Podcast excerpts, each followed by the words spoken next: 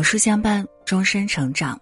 各位书友早安，欢迎来到有书，我是一米。今天要和你分享，我这只来自乡下的土猪，终于学会了敬畏城里的白菜。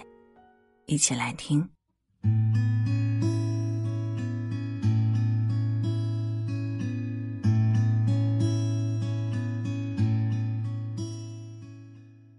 从我个人的成长，谈谈对土猪拱白菜事件的看法。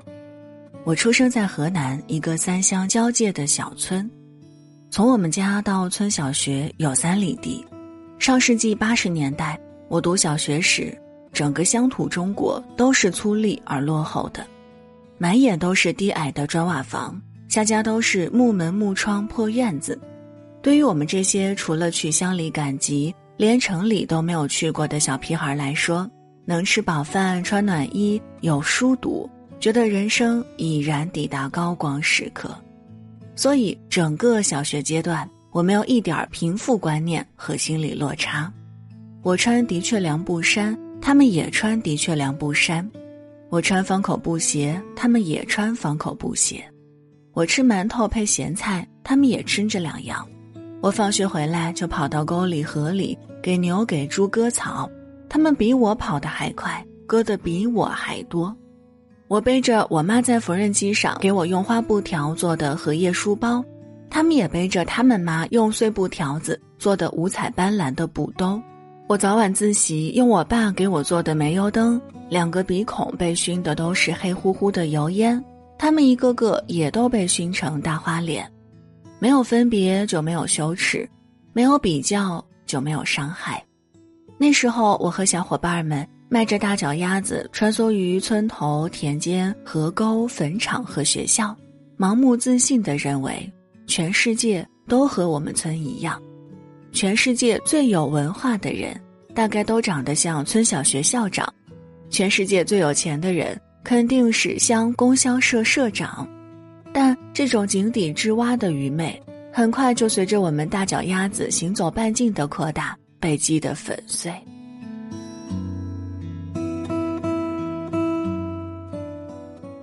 十二岁时，我到乡中读书，乡中的孩子绝大部分都和我一样，来自兄弟姊妹多个的家庭，父母都是面朝黄土背朝天的农民，穿着姐姐或哥哥的旧衣裳，用香皂洗脸。用洗衣粉洗头发，用搪瓷缸子吃饭，蹲在地上大口大口地吃着香食堂里因用碱过量满是黄斑的大馒头。只有极少一部分同学和我们不同，这极少一部分同学来自镇上，父母要么是乡政府的工作人员，要么是乡派出所的警察，要么是各个学校的老师。我记得我当时的同桌是我们学校电工的女儿，她长得漂亮，性格开朗，对我也好。我初中第一次来月经时，根本不知道怎么回事儿，发现时已经弄脏了裤子，吓得想哭。她果断把自己的外套脱下来系在我的腰上，挽着我的胳膊去厕所换卫生纸。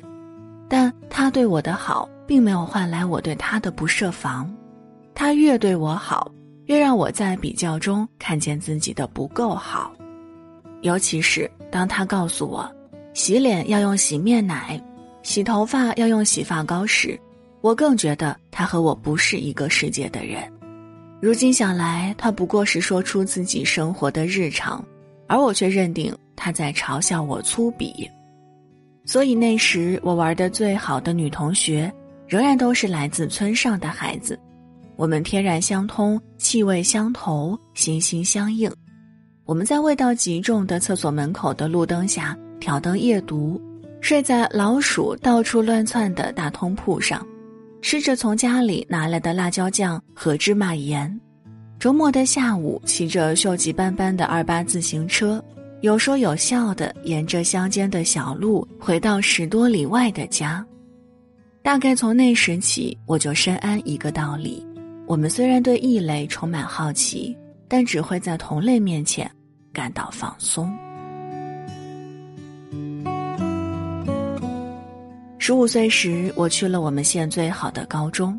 我第一次在学校小食堂里吃到了热干面、馄饨和米线，也第一次知道，在馒头和青菜面条之外，这世上原来还有那么多好吃的东西都被称作食物。我甚至也是第一次知道，世界上真有红绿灯这种东西。绿灯行，红灯停，黄灯亮了，等一等，原来是城市人的标配，不仅仅出现在儿歌里。高中时，班里不少同学家都在县城，他们的父母是各行各业的职工。如今看来，他们也都是穷人家的孩子，但在当时，他们被我们这些农村的孩子称之为城里的。我先后几个同桌都是城里的，他们穿着好看的裙子，身上带着好闻的香味儿，做事儿总是不慌不忙，有条有理。其中有个同学对我特别好，他总爱从家里拿来苹果、火腿肠、巧克力这些小零食给我吃。我妈说再不吃就过期了，吃不完以后就不给我买了。你帮我吃点儿。他眼睛笑成月牙，温柔地说：“那是我第一次吃巧克力，有点苦。这苦更像是一个除了学习什么都不知道的农民之女内心的拧巴。”和苦涩，我不知道如何排解这种拧巴和苦涩，就想当然的认为是我那温柔的女同学带给我的，所以我一边接受着她的恩惠，一边又在她面前伪装的特别自负。多年后，我大学毕业，在外工作多年，回到故乡和他相逢，他留在县城父母身边工作。谈及旧事，我提到他总是给我带好吃的，他笑着说：“你知道吗？当时你就有一米六三那么高了，但瘦骨嶙峋的，肩胛骨的骨头翘很高。你学习那么用功，我真怕你营养不良晕倒。”那一刻，县城十字路口的车流和人流快速后退，唯有他圆圆的笑脸，在我模糊的双眼里幻化成几个人。又重叠成一人，他一直都是那么好，只是多年后，我才知道。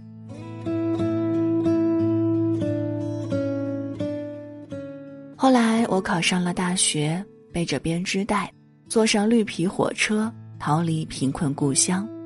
我们宿舍七个姑娘，两个来自城市，五个来自农村。来自城市的两个都是独生子女。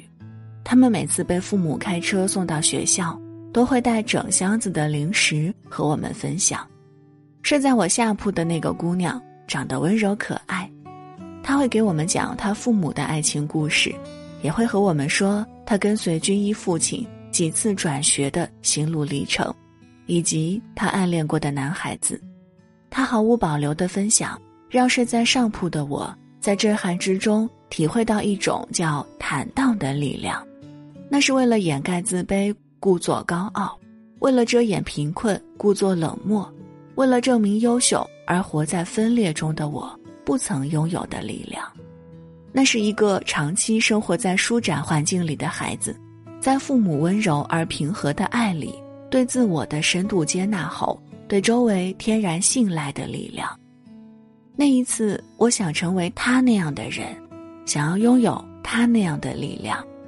我想当一个可以真诚的向别人打开自己，准确的说出自己内心的想法，安然和自己的缺点与忧伤坦然相处的姑娘。我知道那是另一个世界的一些孩子天然就拥有的东西。出生于这个世界的我，必须从苦涩和拧巴里、自卑和孤傲里、分裂和对抗里挣脱出来，才能向那个世界。一步步靠近。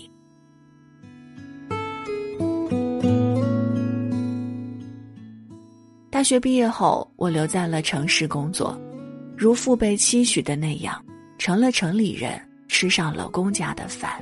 然后，我嫁给了一个城里长大的男人，生了一个城里的孩子。我这个来自乡下的土猪，如愿摘到了两颗城里的白菜。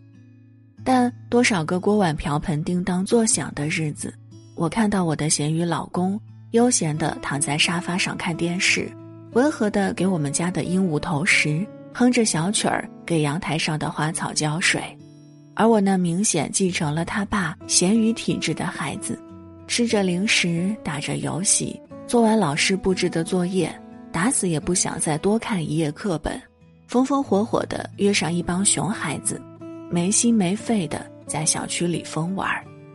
只有我像个停不下来的陀螺一样，又是读书考证，又是打扫卫生，又是做饭洗衣，一刻也不允许自己闲下来。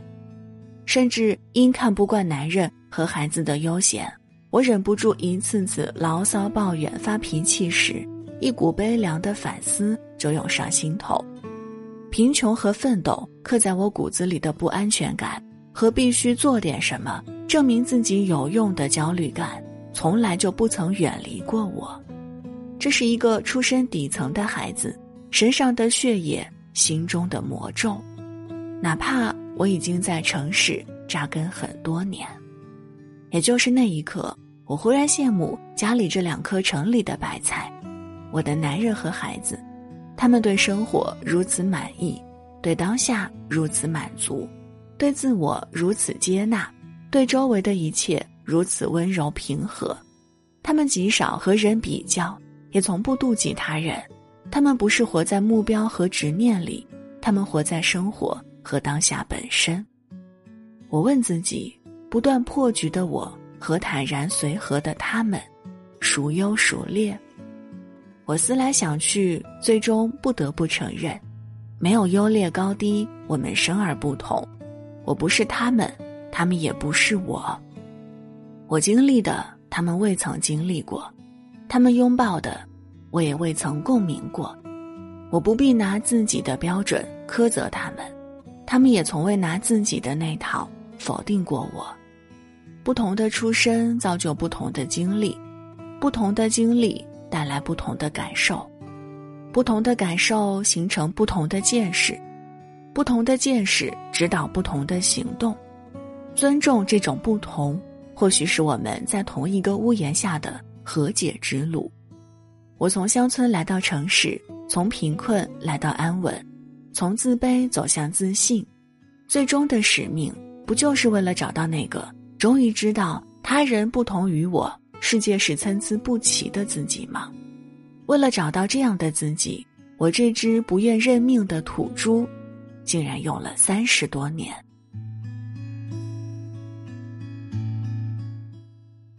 我就是一只来自乡下的土猪，也要立志去拱大城市的白菜。这句话让衡水中学高三学生张西峰推到了风口浪尖上。这两天铺天盖地的质疑声和谩骂声，犹如夏天的暴风骤雨，向即将参加高考的他砸来。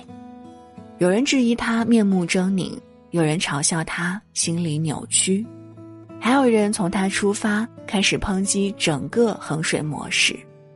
我看了他整个演讲的完整视频，在那个十分钟左右的视频里，我从他有点浮夸但也不失真诚的演讲里，看见了很多人的影子，包括曾经的我自己。张西峰出生于河北省农村，是农民的孩子。他小学时和我一样，认为身边人的样子。就是世界的样子。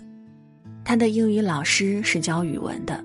他中学时离开家乡，到了城里，因不会说普通话，体育课投错球，没有上过辅导班，从未旅过游、出过国门，而自卑羞愧。